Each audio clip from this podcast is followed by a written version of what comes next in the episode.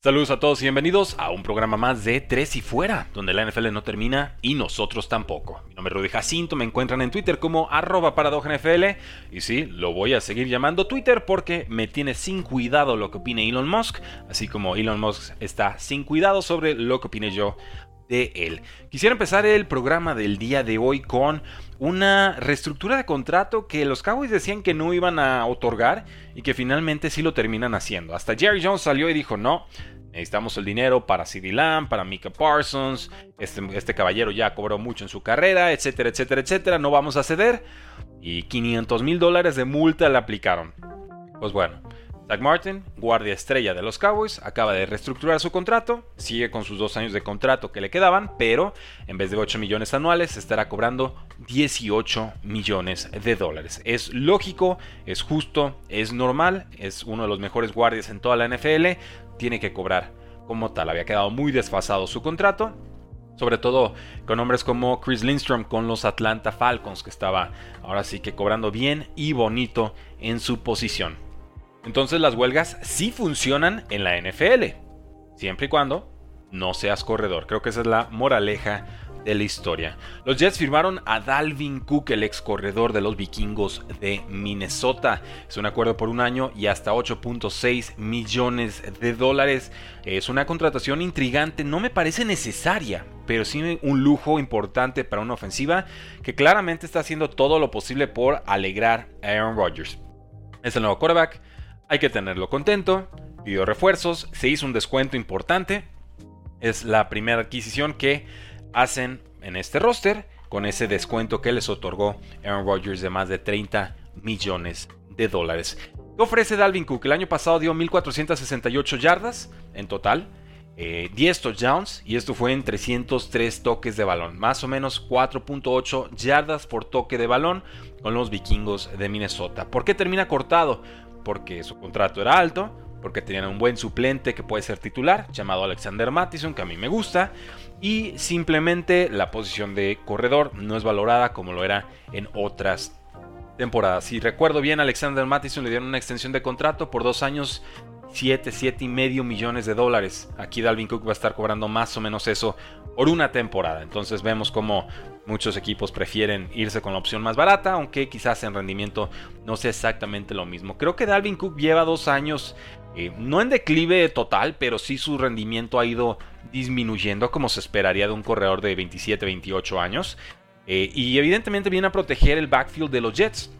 Eh, Hall se rompió el ligamento cruzado anterior el pasado octubre, está jugando de forma fenomenal. Está cuestionable para semana 1, pero ya fue activado por los Jets. Así que vamos a tener uno de los mejores tandems en toda la NFL con Aaron Rodgers, Brees Hall y ahora con Dalvin Cook. Me sigue pareciendo que Brees Hall es el corredor titular del equipo. Algunos quizás no estén de acuerdo. Yo eh, sigo creyendo que Brees Hall es el titular y que Dalvin Cook es más bien un segurazo. Muy bueno, pero finalmente un seguro de vida. En mis rankings en estos momentos hice por supuesto un ajuste, tuve que bajar a Breeze Hall 5 posiciones, lo tenía en running back número 13 global, ahora lo bajé a running back número 18, entonces ya lo estoy viendo como un running back de calibre medio en vez de un running back 2 de calibre alto.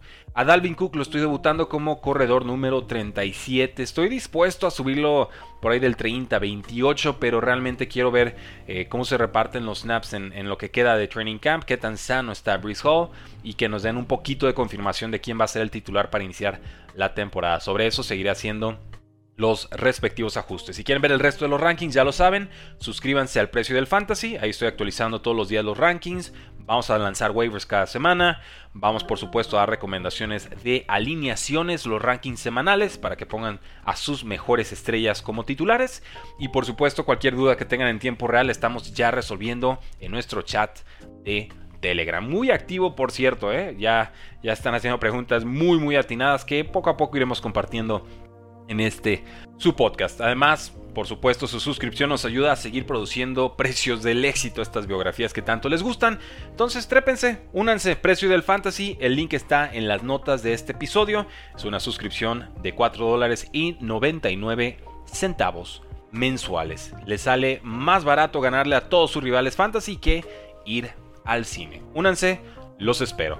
También tenemos noticias con los Patriotas de Nueva Inglaterra y como no, acaban de firmar a Zeke Elliott. Ahora sí, a comer cereal con los Patriotas de Nueva Inglaterra. Es un contrato por un año y hasta 6 millones de dólares. Son 3 millones de sueldo base. El resto son incentivos.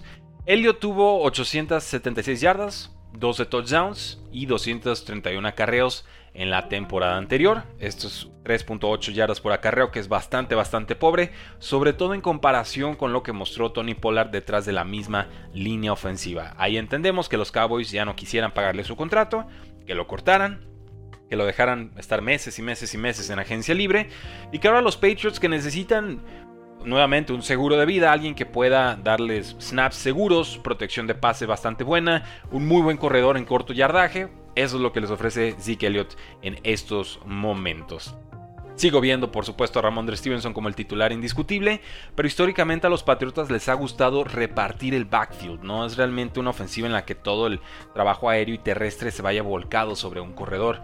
Eso sucedió el año pasado con Ramondre Stevenson, sobre todo ante la lesión de Damien Harris. Ramondre Stevenson tuvo 1461 yardas totales y 6 touchdowns en 279 toques de balón. Esto fue 66% de los snaps del equipo. Veo difícil que pueda superar esas cifras, pero sí estoy calculando que Ramondre va a tener entre el 55 y el 60% de los snaps en esta ofensiva. Ya en un escenario muy pesimista tendría quizás 40-45%, buena parte del ataque en primeras y segundas oportunidades, quizás algo de corto yardaje y ya el resto quedaría repartido con Zeke Elliott y sobre todo también con este eh, jugador que viene a, compensar de alguna forma el juego aéreo que sería Pierre Strong, tomado en el, draft del año pasado, y que pueda hacer esa función de Shane Vereen o de James White en la ofensiva de Patriots. Entonces, por supuesto, tenemos que descontar algunas posiciones a Ramondre Stevenson en ligas de .5 PPR, que son los rankings que les estoy comentando. Eh, lo bajé 7 posiciones a Ramondre, estaba muy emocionado con él. Queda claro que esta decisión la toman a partir de la lesión que sufrió Ramondre Stevenson hace algunas semanas. No fue grave, pero evidentemente preocupa lo suficiente para invertir con Zeke Elliott. Entonces, así yo ahorita lo tengo rankeado en posición número 39 entre corredores. Esto sería un flex medio, un flex de bajo calibre. Evidentemente, si Ramondre se llegase a lesionar de gravedad varias semanas, Zeke Elliott sería el gran, gran eh, favorecido. En otras noticias, Michael Orr presentó una demanda contra su familia y no es poca cosa. Este tackle ofensivo de las Panteras de Carolina, ya retirado, ya de 37 años. Y por supuesto el tema central en la película The Blind Side, pues bueno, presenta una demanda en Tennessee porque en este documento de 14 páginas nos dice que firmó sin saber que no estaba siendo adoptado por la familia Tuoji, sino que más bien el documento que le dieron sin explicarle, era una tutela bajo la cual esta familia, Tuoji, podía usar su nombre y evidentemente venderla y utilizarla como quisiera sin darle un solo dólar ni un solo centavo a Michael Orr. Se enteró de esto hace poco y evidentemente está presentando una demanda.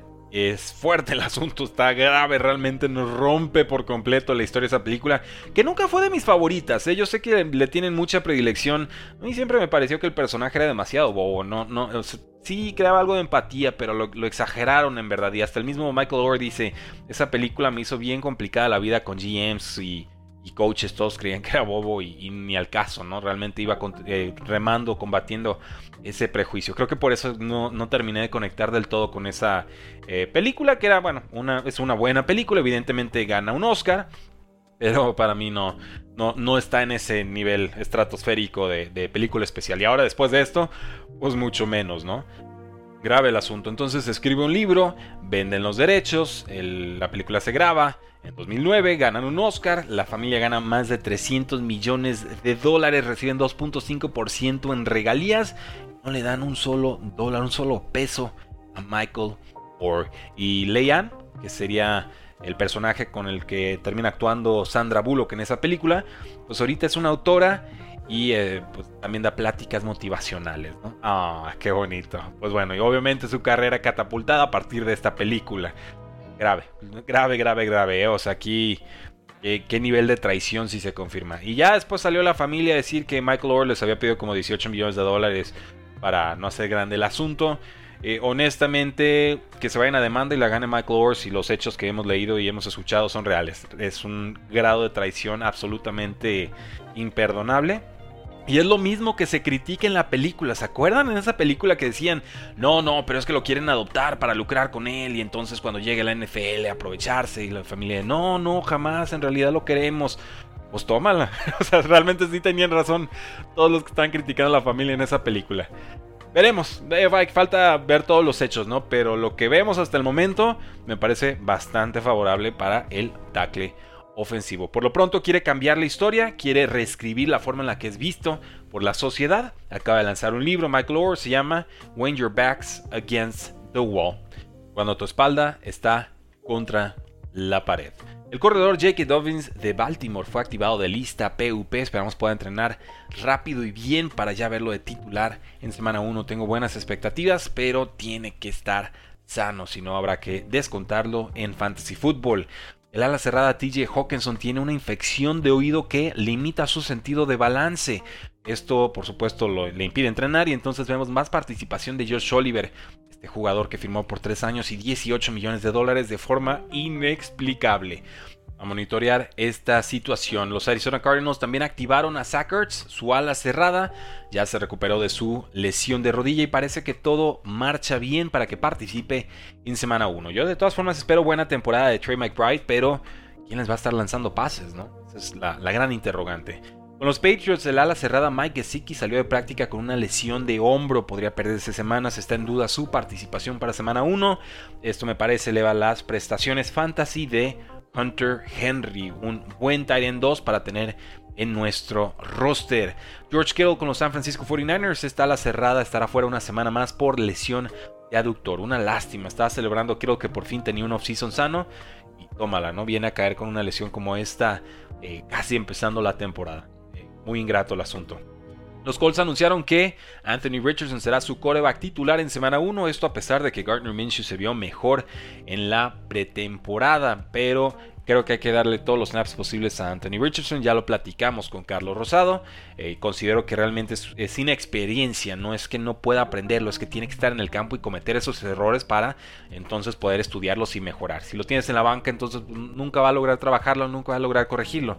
Lo de Anthony Richardson no es un problema de pizarrón o de estudio, simplemente necesidad de tener más snaps y de que el equipo le tenga paciencia. Si lo tiene, creo que habrá fantásticos resultados. Con los Colts también, el corredor Jonathan Taylor ya se reportó a Training Camp, pero sigue en lista PUP por una lesión de tobillo. Se va acercando la semana 1 y los Colts no terminan de resolver su tema con Jonathan Taylor. ¿eh? Se va feo, se va complicando el asunto. No descarto un trade porque realmente está en su último año de contrato. El jugador se ve muy enquistado, muy trabado en su posición y el dueño no doy mucho por Jim Mercy, sinceramente. Entonces, eh, veremos qué sucede. Pero si no van a ceder en sus prestaciones contractuales, entonces creo que el trade es lo mejor para todas las partes. Eh, sobre todo porque los Colts no van por Super Bowl este año. Entonces, ¿para qué quieres un corredor eh, que se va haciendo veterano? Consigue los picks, tomas otro corredor el siguiente año y ya lo que sigue. Y dale a Jonathan Taylor la oportunidad de cobrar lo que merece. Veremos. Los Colts también firmaron al safety Ronnie Harrison Jr. Con los Panthers, el receptor abierto Terrence Marshall Jr. fue retirado en carrito a las desgracias. No se sabe cuál fue la lesión, se vio feo. Esperamos que no sea de gravedad. Y por último, el ex corredor de Seahawks y ex corredor de Ravens, Alex Collins, falleció a los 28 años por un accidente de motocicleta han trascendido más detalles. Yo Alex Collins lo recuerdo de todas las temporadas fantasy. Se dice que era una persona muy alegre, eh, un jugador que realmente de la, de la nada de pronto explotó y fue relevante con los Seattle Seahawks. Anecdóticamente eh, recuerdo haberlo tenido en algunas de mis ligas y también que, practicaba tap, o sea, bailaba tap para mejorar su balance en la NFL y siempre me pareció un dato muy muy curioso, me hubiera gustado conocerlo. Alex Collins parecía un, un fantástico muchacho, una lástima, 28 años, ¿no? Toda una vida por delante y no queda más que darle el más sincero pésame a todos sus familiares, a todas sus amistades. Y pues recordarles que anden con mucho cuidado cuando se trepen una moto. Yo sé, escucho un podcast por ahí que les puedo recomendar. Se llama Talkville, eh, y hablas precisamente sobre la, serie Smallville con Lex Luthor y Superman y demás. Pues bueno, esos actores se juntaron, hicieron su podcast. Y, comparte el, actor de, Superman que, bueno, era reemplazado en cada una de las escenas en las que se usaban motos por, evidentemente, stuntmans, gente que sabe usar muy bien las motos y sabe todo tipo de trucos y piruetas y demás. les preguntaba a este, este actor, oye, ¿y tú usas moto en tu día a día? Y dice, jamás. O sea, solo uso la moto para el trabajo, o sea, para cuando me están grabando. Yo no uso la moto en la calle, no me fío de la gente. Y me, se me quedó muy, muy grabado. Realmente andar en moto es, ponerte a, a, disposición de lo bueno y malo que hagan los demás al volante, ¿no? Y eso me parece triste y temerario. Me gustan las motos, pero evidentemente también puede haber un precio muy alto por, por manejarlas. Entonces, anden con cuidado. Fuerte abrazo. Soy Rudy Jacinto, me encuentran en Twitter como arroba porque la NFL no termina y nosotros tampoco. Tres y fuera.